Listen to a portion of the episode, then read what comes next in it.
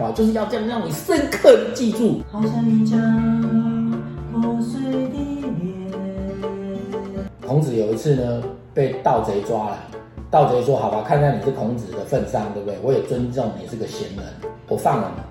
可是有一个条件，你入城之后不能去举报。”孔子一入城，立刻举报他。你不是说讲话要守守信用，你不守信用，耶、孔子就说：“言必信，行必果，坑坑难，小人哉。”孔子是很灵活的嘛，有时候很难达到一个心情平静的一个状态。不要急，因为你迟早会归于平静。你迟早会归于平静，真的啊！你 驾鹤西归的时候，你很有智慧啊！你最多再怎么不平静，你驾鹤西归，你要平静啊！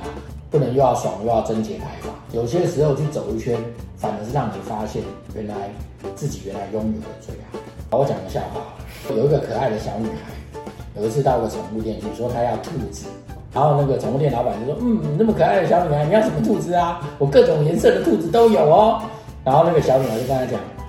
我什么颜色都可以，因为我养的大蟒蛇是不在乎兔子是什么颜色。你觉得好笑？